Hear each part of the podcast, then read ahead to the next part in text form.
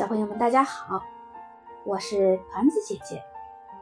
今天，团子姐姐继续为大家讲由经济科学出版社出版的《中国经典传说》张陵编。小朋友们喜欢过年吗？那我们今天来讲讲年的传说。据说，古时候有一种名叫年的怪兽，凶猛异常，散居在深山老林里。年的头像狮子，身子像水牛，力大无比，非常凶猛。发怒时一声吼叫，必动山摇。它们不仅相貌狰狞，而且生性凶残。专吃飞禽走兽，一天要换一种口味。每到除夕之日，山里天寒地冻，吃食缺少，年就会跑出来吃人、吃牲畜，而且出没的时间都是在天黑以后。等到鸡鸣破晓，他们就返回山林中去了。因此，每到除夕，大家都扶老携幼逃出村子，以躲避年的伤害。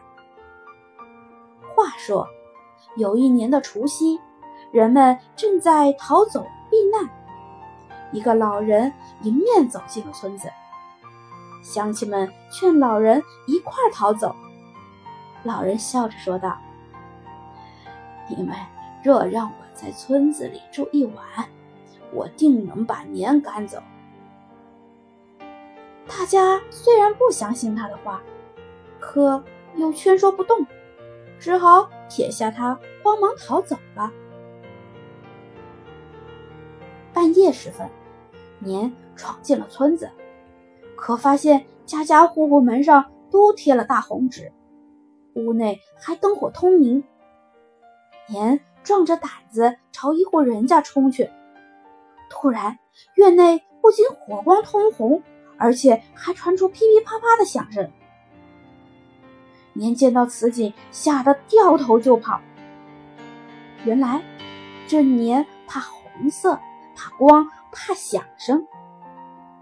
第二天是正月初一，大伙儿避难回来，见村子安然无恙，都十分惊奇，马上分头寻找那位老人，想要弄个明白。这时，只见一位身披红袍、哈哈大笑的老人突然出现在他们的面前，并告诉大家驱赶年的方法。其实，这位老人就是天上的紫微星下凡。大伙儿真是欣喜不已，纷纷换上新衣新帽，祭拜天地祖宗，感谢他们的保佑。为了互相道贺，没有被年吃掉。大家打开大门，燃放鞭炮，去跟亲戚邻里道喜。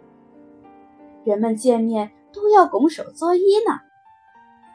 这事儿很快就在周围的村子传开了，人们都知道了驱赶年兽的办法。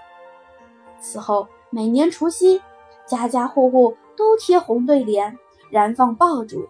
还要灯火通明，整夜守岁。正月初一起大早，大家还要走亲戚、串邻居，道喜问安。这种现象逐渐演变为世代相传的过年和拜年的风俗。拜年的风俗内容十分丰富，通常的顺序是：先拜天地，次拜祖宗。再拜高堂，然后出门去拜亲朋好友，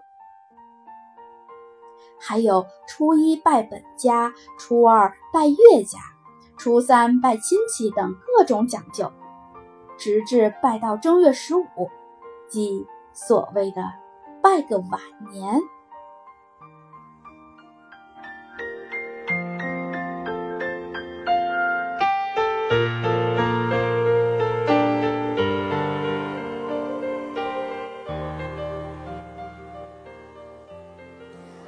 好了，小朋友们，年的传说就讲到这儿了。